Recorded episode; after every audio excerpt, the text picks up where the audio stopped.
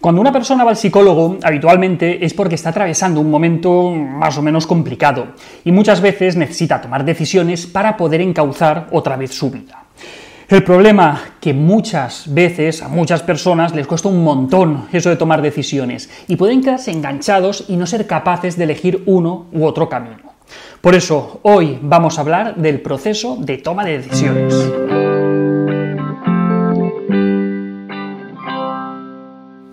Hay dos grandes tipos de problemas ante los que muchas personas les cuesta tomar decisiones. Por un lado estarían las pequeñas decisiones sobre asuntos cotidianos que realmente no tienen mayor trascendencia ni, grandes implicaciones y luego estarían las decisiones gordas, que, sí que tienen más efectos a medio y a largo plazo. Vamos a empezar por las primeras, por las pequeñas decisiones. Aquí entrarían decisiones como qué pedir en un restaurante, si ir a la piscina o ir a la playa, si comprar un teléfono u otro teléfono, o si ponerte la camisa de cuadros o la lisa. ¿Y cómo puede a alguien costarle tomar estas decisiones? Pues sí, aunque, aunque a muchos os cueste creerlo, doy fe de que estas cosas cotidianas llevan de calle a muchas personas. Pueden ser asuntos menores, pero son muy frecuentes, y la dificultad para tomar una decisión u otra acaba generando un grado importante de malestar a la persona que no es capaz de elegir, o, no a ellos, sino incluso a la gente de su entorno que, que se desesperan con sus procesos eternos de toma de decisiones es que, de hecho, aunque no sean de vital importancia, sí que tienen implicaciones. Si has quedado con los amigos y no decides ir a un sitio u otro, pues puede que al final acabes echando a perder el día porque cuando al final has tomado una decisión, pues ya no te da tiempo a nada y te has quedado sin reserva o la gente se ha cansado de tu indecisión y han decidido hacer marcha y hacer otros planes. O también puede pasar que, llegues sistemáticamente tarde al trabajo porque te cuesta un montón decidir qué ropa ponerte. O también que, demores demasiado la, compra de algo que necesitas porque te ves incapaz de, elegir el modelo concreto que, que te compras. Puede que inviertas demasiado tiempo y demasiada energía en cuestiones que en principio no tendrían que requerir tanto de ti. Entonces, ¿cómo abordar estas decisiones? En estos casos menores, si nos cuesta tanto tomar una u otra decisión es porque realmente no hay una opción que sea buena o que sea mala tomes la opción que tomes, acabarás acertando. No, no hay un gran error que tengas que evitar. La clave está en identificar adecuadamente cuáles son estas situaciones y llegado el momento, si hace falta, echar la decisión a suertes. Es que sí, que sí, que a cara o cruz, eligiendo un papelito de una bolsa, a pito, pito, gorgorito, como quieras. Recuerda, da igual lo que salga, no hay una mala decisión posible. Lo importante es que salgas del bloqueo, que es lo que de verdad está teniendo un coste para ti.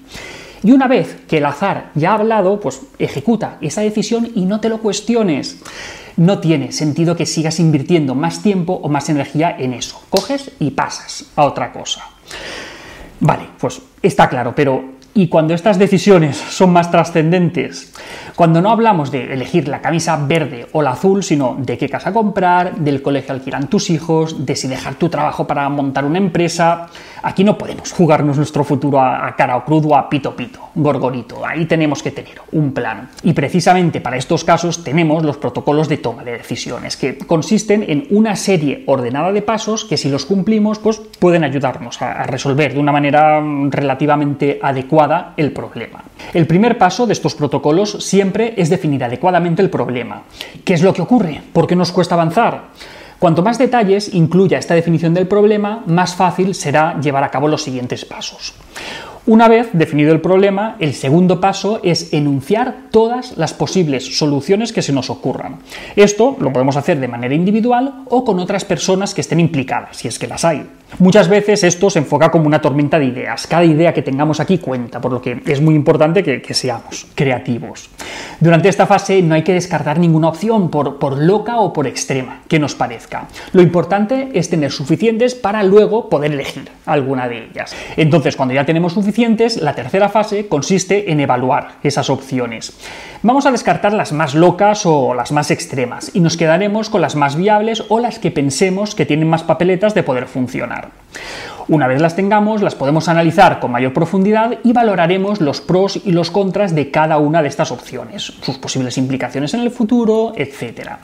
Lo ideal sería que pudiéramos establecer una jerarquía con esas opciones, ordenándolas de mayor a menor puntuación. La cuarta fase consistiría en seleccionar una de esas decisiones, probablemente la primera de la jerarquía, si es que hemos conseguido hacerla, y la quinta sería ejecutarla, llevarla a cabo. Si ya hemos visto que probablemente va a ser la mejor opción, pues oye, lánzate a ello. Pero aquí no acaba la historia, habría una última fase que sería la de evaluar los resultados. ¿Estamos obteniendo los resultados que esperábamos? Si no los estamos obteniendo, toca dar marcha atrás hasta la fase de evaluación, elegir otra opción y llevarla a cabo, hasta que finalmente consigamos nuestro objetivo. Esto no es posible con todas las decisiones, no puedes estar metiéndote en una hipoteca cada semana porque no te gusta la casa en la que te has metido. Pero hay otro tipo de toma de decisiones en las que sí que lo podemos hacer, o podemos hacer esa evaluación justo después de haber hecho la jerarquía y ver si realmente esa jerarquía que hemos hecho tiene sentido o quizá no lo tiene tanto. Con estas dos estrategias podemos hacer frente a muchas de las situaciones del día a día en las que nos sentimos bloqueados y no podemos avanzar. Vamos a intentar ponerlo en práctica y no darle tantas vueltas a las cosas.